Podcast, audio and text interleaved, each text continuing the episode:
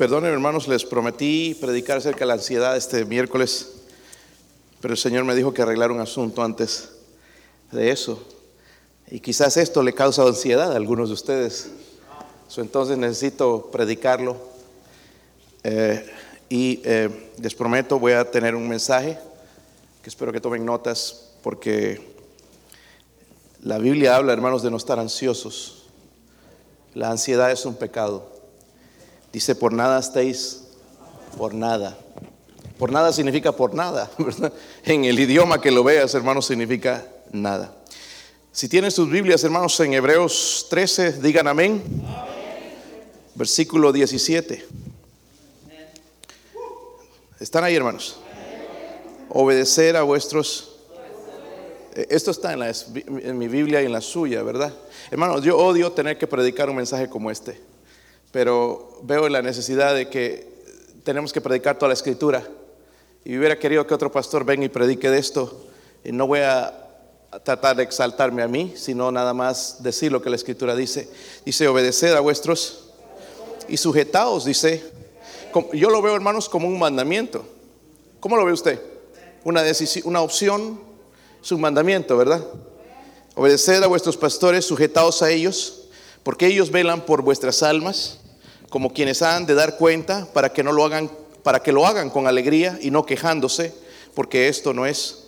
Padre, ayúdeme, Señor, por sus misericordias a predicar este mensaje. Dios mío, yo no soy digno de estar detrás de este púlpito, Señor. No soy digno de ser el pastor de esta iglesia, Dios mío, pero si usted así lo ha permitido, ruego, Señor, que me ayude a predicar su palabra, aplicarla, Señor, a la necesidad en mi corazón, en el corazón de cada hermano. Señor, oro por favor, que pueda encontrar un lugar en nuestro corazón, su palabra sea plantada, crezca y dé fruto, Dios mío. Oro, Padre, por favor, por su ayuda, su dirección, Dios mío. Eh, ayúdeme a ilustrarlo, Señor, a aplicarlo, Dios mío. Ruego, Señor, que se manifieste usted de una manera poderosa, nos enseñe esta verdad tan grande, tan necesaria. Se lo ruego en el nombre de Jesucristo. Amén. Pueden sentarse, hermanos. Un líder cristiano una vez contó cómo vinieron un grupo de hermanos de otra iglesia a, pedirle consejo. Pero es interesante, pero le vinieron a pedir consejo de cómo deshacerse de su pastor. Cómo sacar al pastor de la iglesia. Y este líder pues sabiamente contestó viendo que primeramente vio que no era justo lo que estaban haciendo ellos. Les dijo, así bien serio, le dijo, primeramente miren a su pastor a los ojos. Y cuando su pastor predica, digan amén. Su pastor va a predicar hasta morirse. Eh, segundo, le dice, a cada vez que vea a su pastor, dele una palmada en las espaldas y dígale, buen trabajo, pastor. Su, pastor se va a morir. o también pida cargos en la iglesia. Cuando hay una necesidad, dígale, pastor, quiero entrarle a ese ministerio, quiero servir en ese ministerio su pastor va, a tener un ataque cardíaco. y le daba estos consejos y el último consejo que le dice es, eh, haga que la iglesia ore por él. Pronto se volverá tan eficaz la iglesia que una iglesia más grande lo va a llamar y lo quitará de sus manos. A veces no queremos deshacernos del pastor de esa manera, pero sí nos vamos en contra de la autoridad del pastor. Yo no veo en ningún lugar, hermanos, que es la iglesia la que tiene la autoridad espiritual. No, no veo que la iglesia sea la que vea por las almas, sino el pastor. Si un pastor, hermanos, predica fielmente la palabra de Dios y trata de vivir una vida ejemplar, la iglesia, escúcheme bien, debería hacer todo lo posible para ayudar a su pastor. Debería hacer todo lo posible, hermanos, para apoyarlo y animarlo, no desanimarlo. ¿Verdad? Yo sé que ustedes quieren recibir ánimo de vez en cuando, pero no crean que la excepción es el pastor, ¿verdad? Son las iglesias bautistas, hermanos, creemos en solamente dos oficios dentro de la iglesia. Son dos oficios, hermanos, que están en la Biblia. Uno es pastores, Dios llama pastores y diáconos. ¿Sí? No sé si han visto algo más ustedes pero leyendo mi Biblia, hermanos, veo nada más dos oficios reconocidos en la Biblia, pastores y diáconos. No hay vicepresidente, presidente de este y del otro, pastores y Es lo bíblico, ¿verdad? Ahora, cuando hablamos de hermanos del título pastor, tiene, usted va a encontrar en la Biblia, por ejemplo, la palabra pastor, obispo y anciano para el mismo título. Cuando habla de pastor, está hablando del que predica la palabra de Dios, ¿ok? Pastorea la grey de Dios. Cuando habla de obispo, la palabra obispo significa el administrador de los negocios y asuntos de la iglesia. Es interesante, hermanos, que hay iglesias que tienen pastoras, pero la Biblia dice en, en, 1 Timoteo 3 que es necesario que el obispo sea marido de una sola, no dice la obispa, dice el obispo y hay otros pasajes en la Biblia que muestra esto. So Dios llamó ah, en el ministerio hombres. Algunos, especialmente los pentecostales, creen usar a Débora en el Antiguo Testamento. Débora no fue una pastora. Primeramente, sabían eso, ¿verdad? No era pastora, ni directora, ni diaconisa. Era una gobernadora. ¿Ok? Era una juez que al final, hermanos, fue, Dios la usó ella porque no habían hombres que se levantaran, si usted lee la historia. Y con esto, hermanos, soy un, tratando de predicar de que, que, machista son, es el pastor. usted sabe, mi esposa puede decir, yo no soy un machista, ¿ok? Pero sí hago caso a lo que la, la Biblia indica en cuanto al orden establecido por Dios dentro de la iglesia. Tampoco hay diaconisas, son varones, diáconos, líderes, hombres. Amén. Pablo enseñaba a la iglesia, no permito a la mujer que la mujer enseñe, ¿entiende? En la congregación. Eso, eh, hermanos, eso es bíblico. se usa la palabra pastor, se usa la palabra obispo para el mismo título, pero también anciano. Soy yo soy un anciano. Se nota, pastor. Pues no creas, hermano, porque el otro día un muchacho estaba hablando con él y y, el de 22 años dice, voy a ir a la universidad, voy a estudiar esto, soy ingeniero. Y, le pregunto, ¿y cuántos años tienes? 22. Y tú me dices, yo tengo 50. Yo pensé que tenías 25. Wow, me hizo sentir muy bien este tipo. Ahora lo aprecio mucho y es la primera persona que voy a, a saludar. Pero anciano no es, en el, no, no, es usado, hermanos, en el, en el término de que es viejo, sino de consejero y dignatario del cuerpo local entiende, de que, que tiene madurez espiritual. Por eso se usa la palabra anciano. Eh, pastor, obispo, entonces, y anciano también son el mismo título. Pero hermano, algo que nosotros como cristianos a veces no entendemos es que Dios ha puesto líderes en la iglesia con un propósito. Y quiero que vayan para allá, miren Efesios 4, versículo 11. ¿Están bien todavía, verdad, hermanos? ¿Todavía no están molestos? Yo me doy cuenta cuando se van molestando, algunos empiezan a restregar y bajar la cabeza, se delatan solitos. Efesios 4:11. Y no estoy, hermanos, predicando este mensaje en, contra de alguien específico, sino contra toda la iglesia, a favor de la iglesia, a favor suyo. Porque esto le beneficia a usted cuando usted obedece la palabra de Dios, ¿ok? Es por su bien. Efesios 4:11. ¿Están ahí, hermanos? Dice, y él mismo, hablando de Cristo, constituyó a unos que, ya sabemos que ya no hay más apóstoles, sí hay falsos apóstoles, pero no apóstoles verdaderos, a otros profetas, tampoco hay profetas, hay falsos profetas, pero no más profetas, a otros que, evangelistas sí siguen habiendo, a otros que, pastores y maestros, miren esto hermanos, a fin de perfeccionar a los santos para la obra del ministerio, para la edificación del cuerpo de eso nos convenía. Dios puso esto, hermanos, para edificarnos. Yo no entiendo la gente que dice que no es necesario ir a la iglesia. ¿Cómo es que es edificada entonces? ¿Por medio de un mensaje en el YouTube o en Facebook o cualquier otra cosa, por otro medio social? Yo no creo. Yo no creo. Yo creo, hermanos, que nosotros debemos asistir a la iglesia, ¿verdad? Si es que está abierta las puertas. Y ahí somos, entonces, nosotros somos edificados en el cuerpo de Cristo. Ahora, ¿Cuáles son los deberes entonces, según la Biblia, de la iglesia con el pastor? Esto es lo que he tratado de practicar yo con mis pastores. He tenido seis pastores, ahorita le voy a mencionar algunas cosas de ellos, pero seis pastores. Porque, ¿cuál, es mi deber con, para, con, el pastor de la iglesia? Eh, versículo 7, vuélvanse a Hebreos, hermanos, 13, versículo 7. Si lo tienen? Dice, acordaos de vuestros qué. pastores. La vez que nos acordamos es para mal a veces. Pero dice, acordaos de vuestros pastores que os hablaron, ¿qué cosa? La palabra de Dios. Hermano, no podemos venir a Dios y decirle, yo no sabía. Dios pone al pastor, al hombre de Dios, y estoy hablando de una persona que predique la palabra de Dios, porque hay pastores, hermanos, que en realidad andan viviendo doble vida. Si eso es descubierto en mí, yo, yo quiero que usted lo exponga públicamente. Pero si se predica la palabra de Dios, quiero que aprenda, que escuche cuidadosamente. Luego, considerad cuál haya sido, dice, el resultado de su conducta e imitad que su fe. So, miren, hermanos, los deberes entonces que yo tengo con mi pastor, primeramente, escuchar qué? Cuidadosamente, no solamente escuchar, escuchar cuidadosamente la predicación de la palabra de Dios. Saben, hermanos, que la Biblia, ahí mismo en Hebreos dice que la, la Biblia, dice la palabra de Dios es es, es, es, eh, es, eficaz.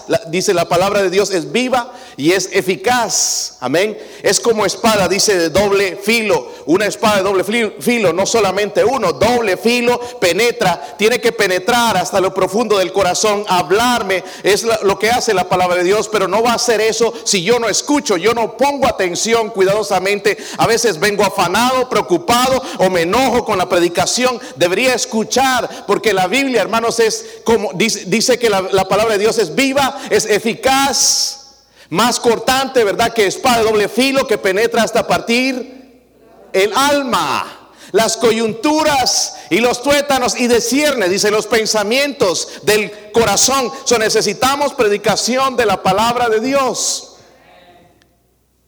Ahora miren en Hechos 2.42, hermanos, Hechos 2.42, porque tenemos un ejemplo, hermanos, en la, en la iglesia, en sus comienzos. Ojalá que volviéramos a la iglesia, no estas iglesias nuevas, hermanos, contemporáneas, y, que, hermanos, es un chiste ir a sus servicios. Ya no es predicación, ya es nada más el cosquillas en los oídos de la gente. Hechos 2.42. Están ahí. Miren, miren los hermanos lo que hacían. Y perseveraban que en la doctrina de los Estaban ahí, les guste o no les guste, dice, perseveraban en la doctrina de los hermanos. Había cosas seguramente que no le gustaba al pueblo de Dios, pero dice que ellos perseveraban en la doctrina de los apóstoles, en la comunión unos con otros, en el partimiento del pan y en las... O ellos perseveraban entonces en la doctrina, la doctrina de la palabra de Dios. Amén. Son la clave, hermanos, de la perseverancia de un cristiano tiene que ver mucho con atención a la palabra de Dios. Por eso mucho cristiano resbala, se aparta, porque no ponen atención cuidadosamente a la palabra de Dios. Necesitamos, hermanos, escuchar la predicación, pero cuidadosamente. En Proverbios 24, 6 dice, porque con ingenio harás la guerra y en la multitud de consejeros está la victoria. Escúchenme esto. Un cristiano maduro inteligente, debería buscar el consejo de su pastor. No de tus amigos, del pocas trancas, de la muchacha ya que anda todo mal. Deberías buscar, es que pastor, usted siempre me va a decir que no. Pero si tu pastor te va a decir que no, esa es la respuesta que Dios tiene para ti. Nada más que tú estás luchando con Dios para que Dios te diga sí. Y al momento Dios te va a decir sí. Pero vas a pagar las consecuencias. Tengo unos cuantos años, hermanos, ya de experiencia en el ministerio. Entiendo un poquito de la palabra de Dios. No, no todo, hermanos, no me estoy captando aquí, pero entiendo un poquito de la palabra de Dios. Y para mí, hermanos, me, deja un poquito asombrado que hay hermanos que, se callan y, y, después de que tienen un tremendo problemón quieren traerlo al pastor cuando es más difícil tratar con el problema. ¿Por qué no ir antes? ¿Sabe, hermanos, por qué? Porque no escuchamos con atención la palabra de Dios. So necesitamos, hermanos, mi deber como cristiano, con mi pastor, es escuchar cuidadosamente qué? La predicación de la palabra de Dios. Gloria a Dios por esta iglesia. No he ido a iglesias, hermanos, donde todo el mundo está en otras cosas. He estado en iglesias, hermanos, donde mujeres ahí en su teléfono. Y eso, por eso yo no les permito o no dejo, hermanos, que alguien esté en el teléfono durante el servicio. Es, una mala educación, número uno, otro te distrae.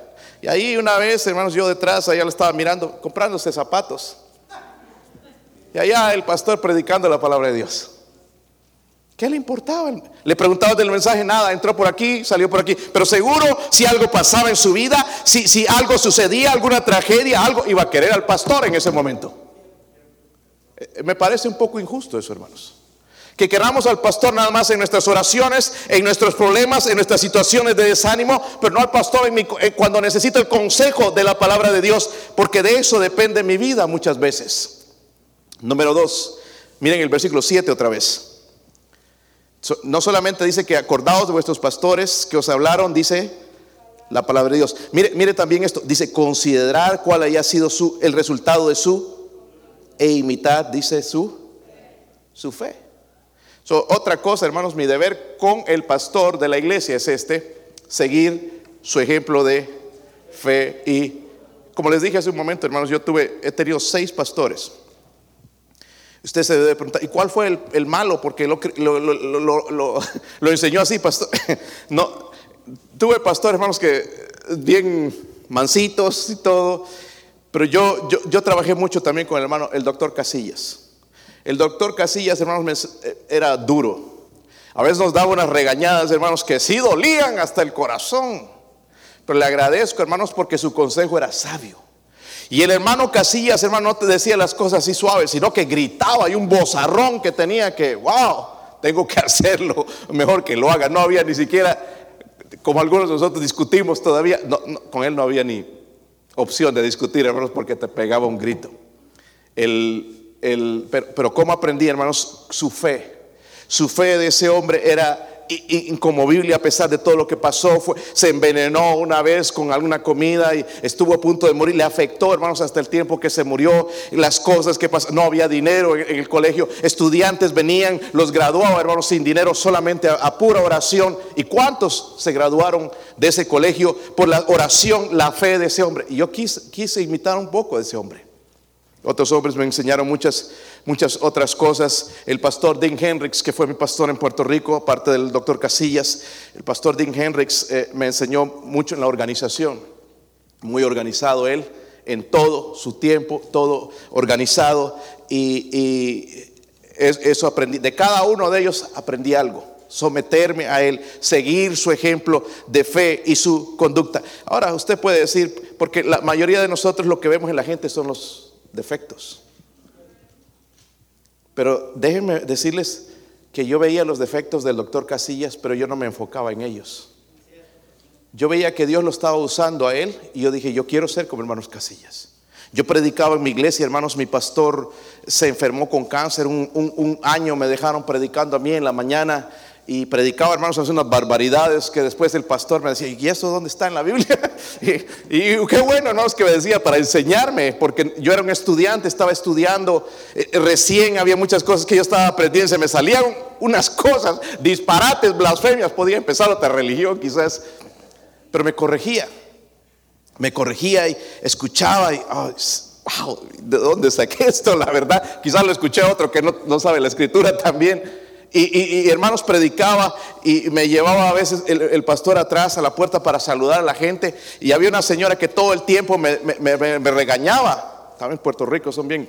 Y se lanzan su pensamiento sin miedo. ¿Y tú por qué no predicas como el doctor Casillas? Y yo, estoy aprendiendo. y me regañaba y tuve que aceptar todas esas cosas, hermanos, escuchar, escuchar. Y ahora, mire, estoy el pastor aquí de esta iglesia. No es una iglesia perfecta, no soy perfecto, pero traté de imitar, hermanos, el ejemplo, la fe, la conducta de estos hombres. Yo sé, hermanos, que en ellos habían cosas que a mí no me gustaban, que como, pero son seres humanos. Pero Dios los estaba usando. Tenía que seguir. Ellos estaban a cargo de esa iglesia. No era yo, sino ellos. el deber de mi, con mi pastor entonces es seguir su ejemplo de fe y también, versículo 17 Versículo 17. Obedeced a vuestros pastores y dice, sujetaos a ellos. el tercero, hermanos, es bastante claro, es someterse a su autoridad. Cuando se habla de autoridad en la, eh, eh, eh, de la palabra de Dios, hermanos, los líderes tienen el derecho, tienen el derecho de decirnos cómo vivir, cómo caminar con Dios. Si están viviendo, hermanos, y caminando con Dios, sí tienen el derecho de decirnos cómo debo vivir. ¿Entiende? Sí tienen el derecho. La razón de la sumisión. ¿Por qué me debo someter? Eh, a, mí, no me enseñaron así. ¿Por qué me debo someter? Miren el resto del versículo. Dice, porque ellos velan por vuestras...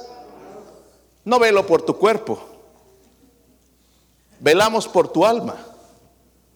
So, nosotros tenemos la capacidad de ver lo que tú no ves. Amén. Por eso un joven cuando se está por hacer de novio o de novia, debería venir a consultar a su, pastor. Porque su pastor va a ver en ese muchacho la sinvergüenzura. Y ella no lo va a ver, porque a, yo te voy a bajar el cielo, te voy a prometo esto, casa con piscina y carro, te voy a comprar un Mercedes Benz. Y cuando se casa, hermano, ni siquiera un burro le compra a la pobre. El pastor sabe esas cosas. Hermanos, algo que el Señor me ha enseñado a través de los años es descubrir la deshonestidad en la gente. Yo no digo nada a veces, pero yo descubro que son deshonestos. Yo sé cuando alguien me está hablando, y puede ser con lágrimas, pero deshonestidad. Hermanos, Dios pone al hombre de Dios para esto. ¿Me entienden?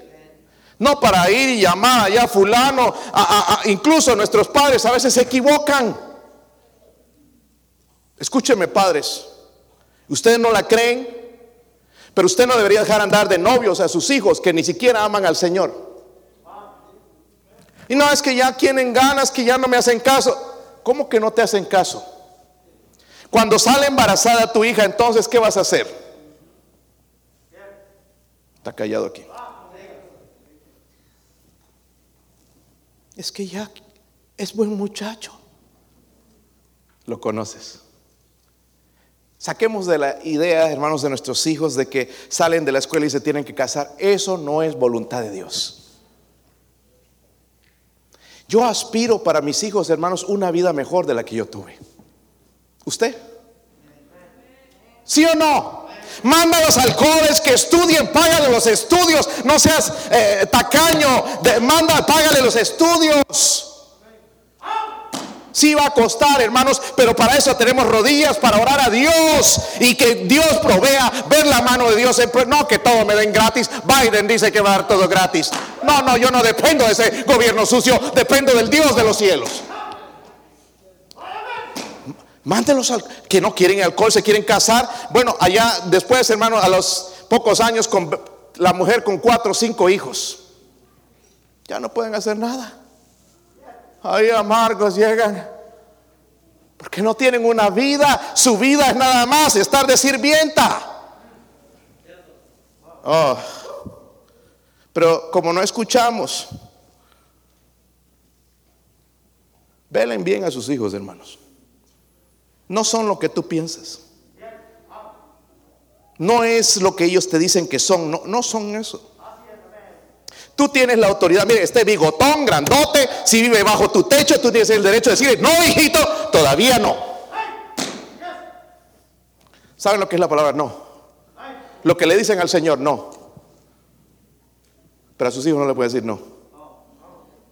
¿Está, ¿Están conmigo, no? Está callado aquí. Pero dice que ellos velan por las almas. Porque a mí es bien difícil tratar con jovencitos que ya están embarazadas, con jovencitos que no están casados y están metiéndose en relación. Ya me es bien difícil tratar con eso. No, se ha puesto a pensar.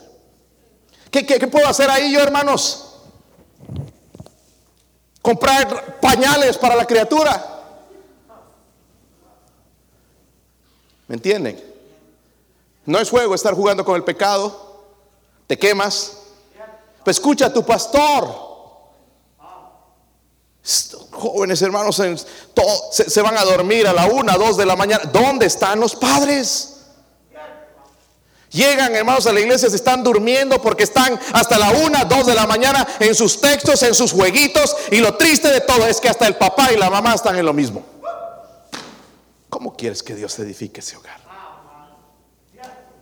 Un milagro. Amén. Amén, hermanos. Escuchemos. Pongamos, mira, hasta los niños dicen amén. Así voy a predicar y me voy a morir, hermano, si quieres hacerse el pastor. Dice que ellos velan por las. So, jovencita, cuando tú me vienes a preguntar, este muchacho qué opina, pastor, yo te voy a decir.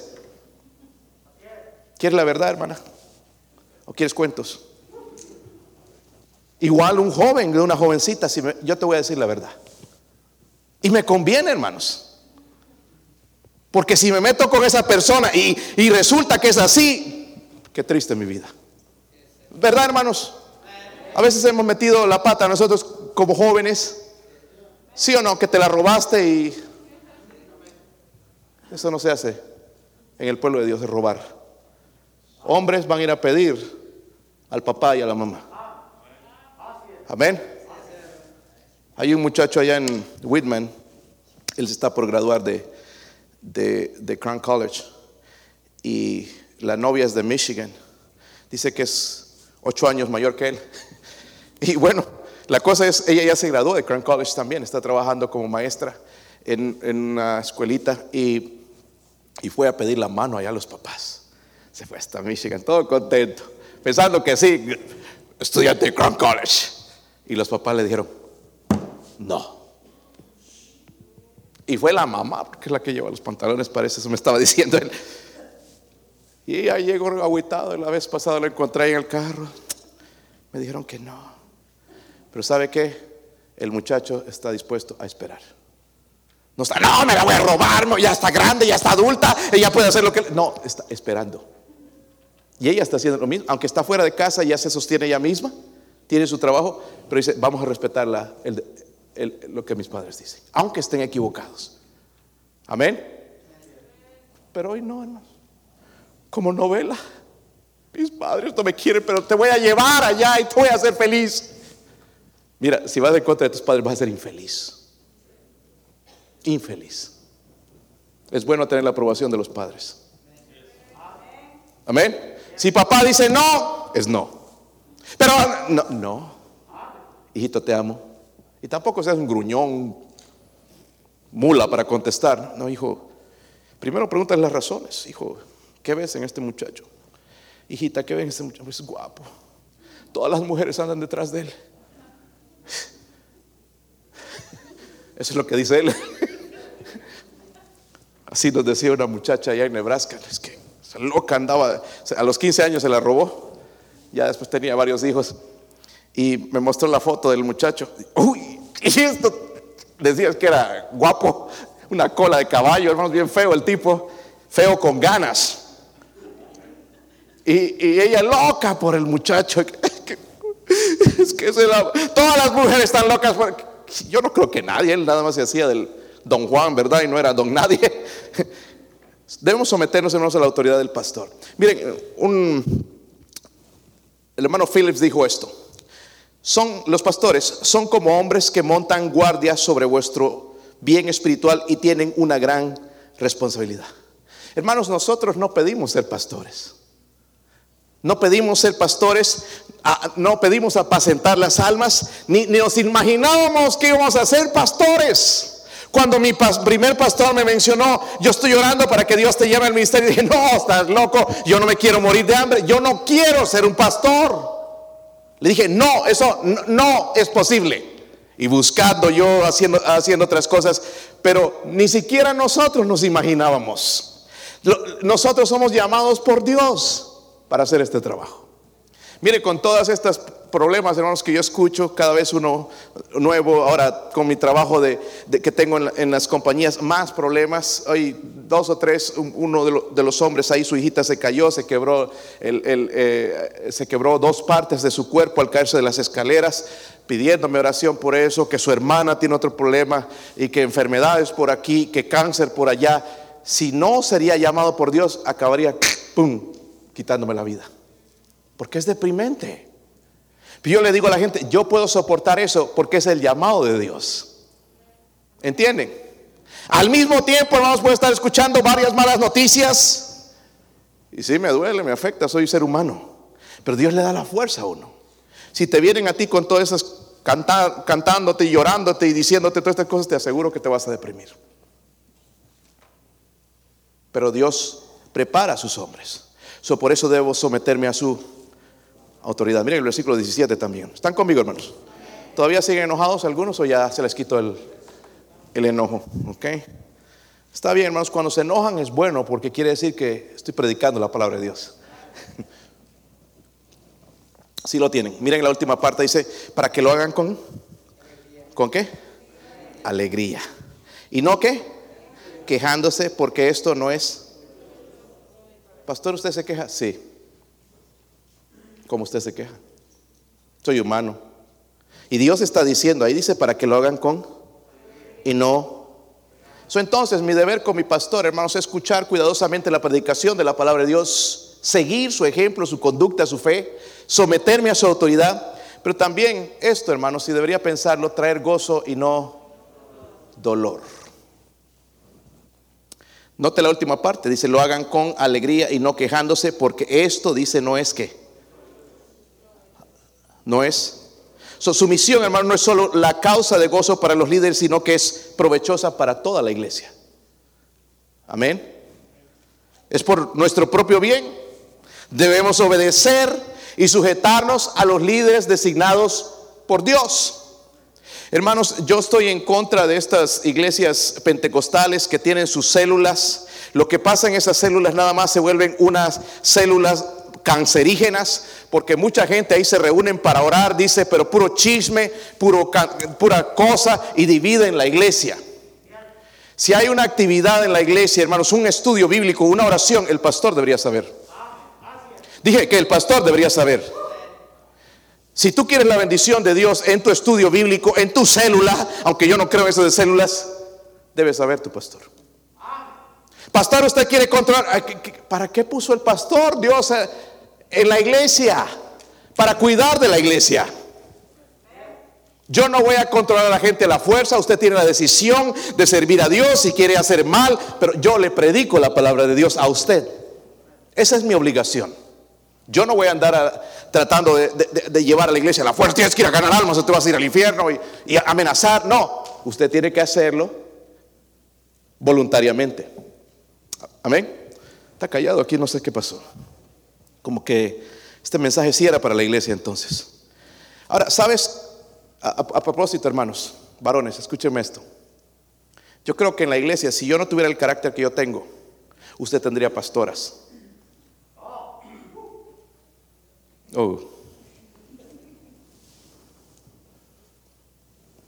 Porque a veces nosotros nos levantamos. Ahora, no es excusa para desobedecer, porque es antibíblico que una mujer se ponga en liderazgo.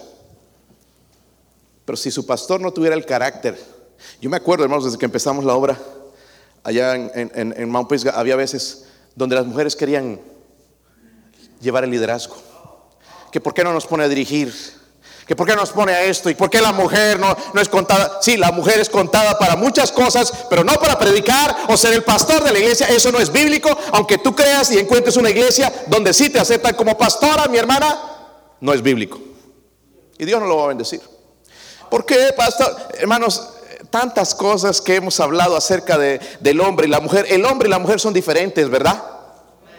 La mujer se deja guiar más que todo por sus sentimientos, porque los hombres somos medios duros y necesitamos por eso esa parte en la mujer que nos ayuda a nosotros a ver las cosas que no ven ellas. Pero la mujer viene a alguien y le empieza a decir, pastora, me quedé en quiebra, pastora, me podría dar unos mil dólares, pastora. Me van a quitar todo en la casa. La pastora se conmueve. Sí, le vamos a dar mil dólares a la hermanita. Y le dan los mil dólares allá en Las Vegas, en los casinos. Se deja llevar.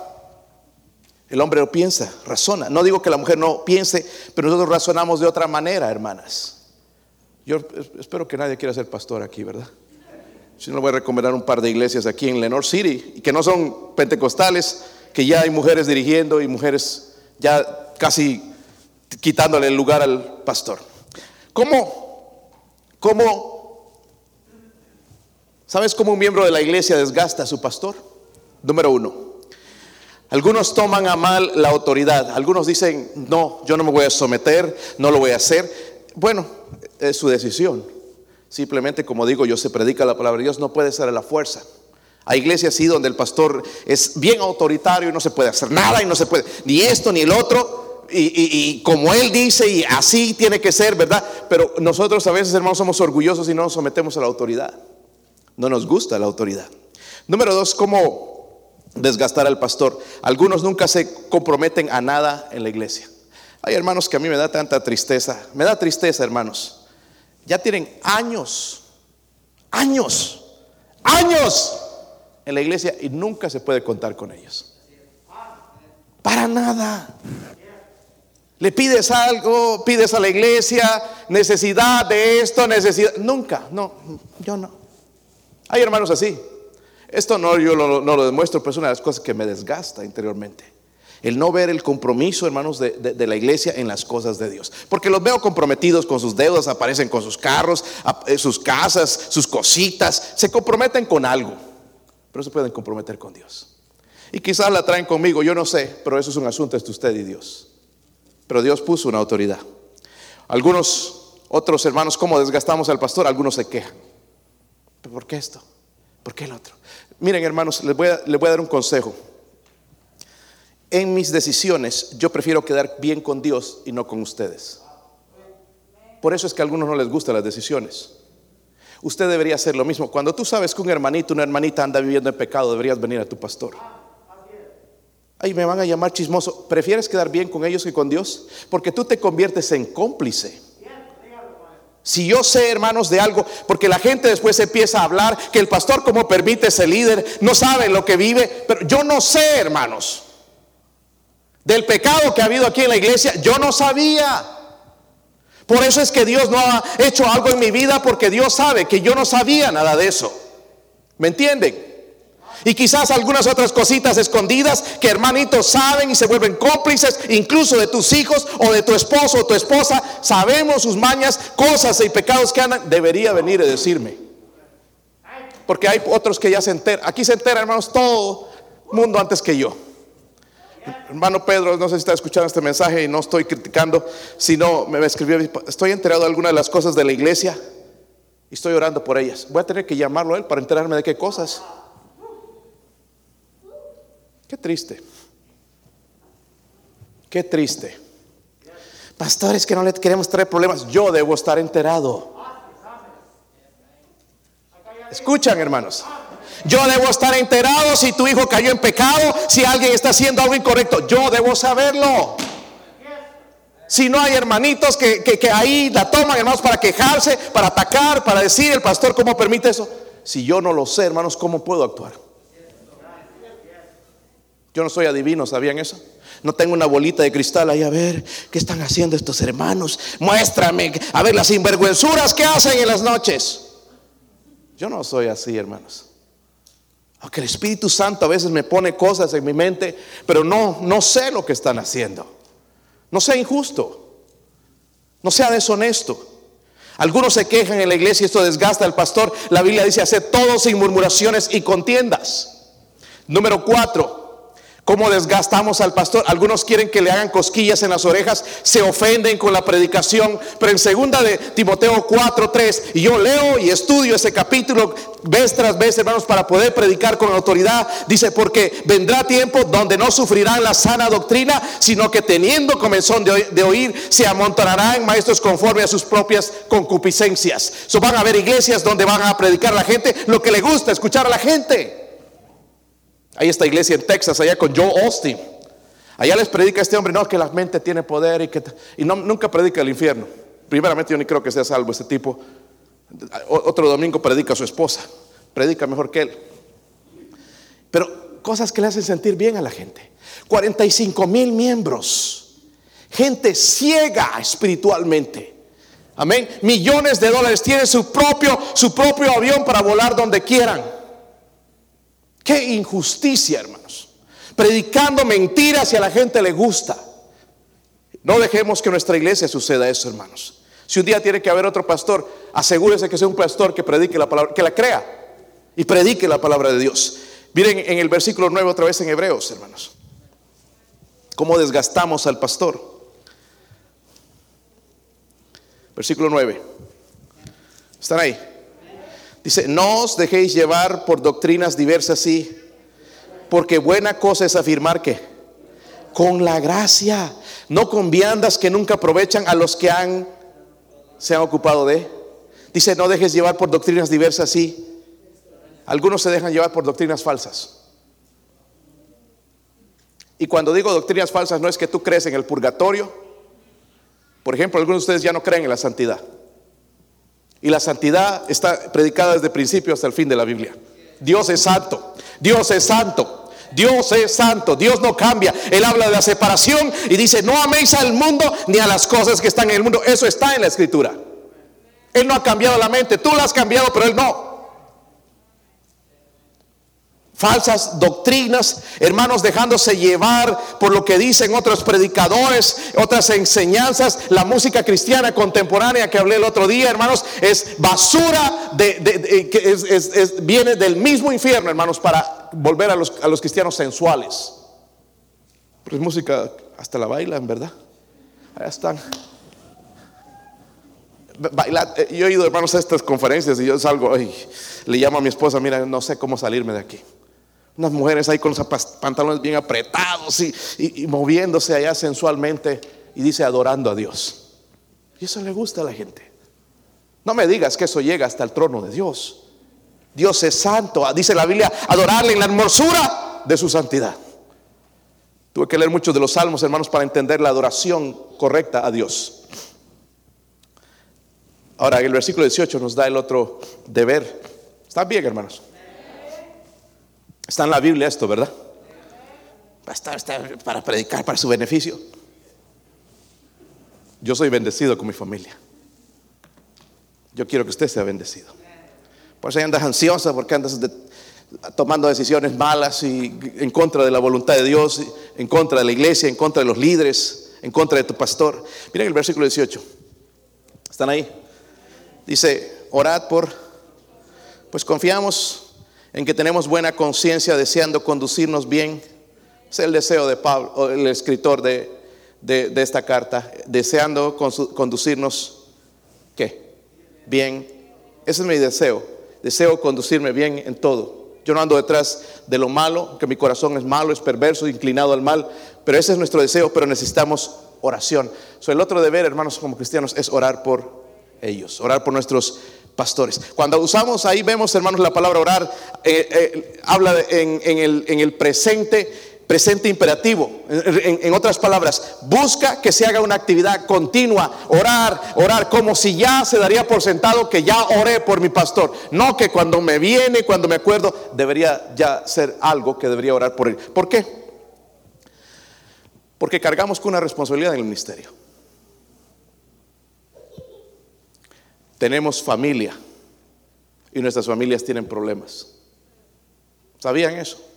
No estamos excepto de los problemas, hermanos. So, necesitamos la gracia de Dios para que nos ayude primeramente. Algo que tengo que pedirle todos los días a mi Dios es, Señor, deme sabiduría para criar a mis hijos, para guiar a mi hogar, porque, Señor, yo no sé.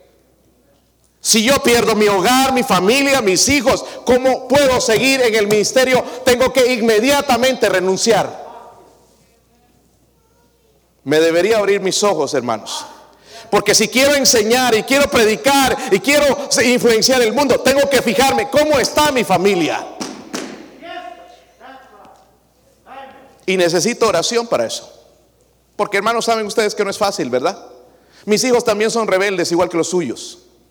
No son angelitos, que, fácil domarlos. Son rebeldes, hermanos. El corazón de ellos también es perverso, es malvado. No son angelitos. Necesita, necesitamos oración. Necesitamos, hay, hay veces, hermanos, cuando voy a predicar un mensaje, como el diablo nos ataca a mi familia. A ese niño pequeñito ahí todo inquieto que ven, quizás el, el diablo está haciendo cosquillas. Fiebre de nada. Mis hijos los he visto enfermos, hermanos, de nada. Pasa el domingo, ya como si nada. El diablo tratando de interrumpir, de, distraerme para que no predique lo que debo predicar, no decir lo que debo decir, no hablar lo que dice la palabra de Dios, para distraerme. Usted no sabe los ataques que tenemos constantemente por Satanás. So necesitamos oración, no solo para el ministerio, sino por nuestra familia. ¿Está claro eso ahí, verdad, hermanos? ¿Verdad que sí? Yo doy gracias, hermanos, por los pastores que he tenido. A mí me gustaría tener un pastor. Yo le digo a mi esposa a veces me gustaría ser más el asistente pastor que el pastor de la iglesia. Porque en el pastor está toda la responsabilidad. Pero es lo que Dios me llamó a hacer. Y yo necesito su oración.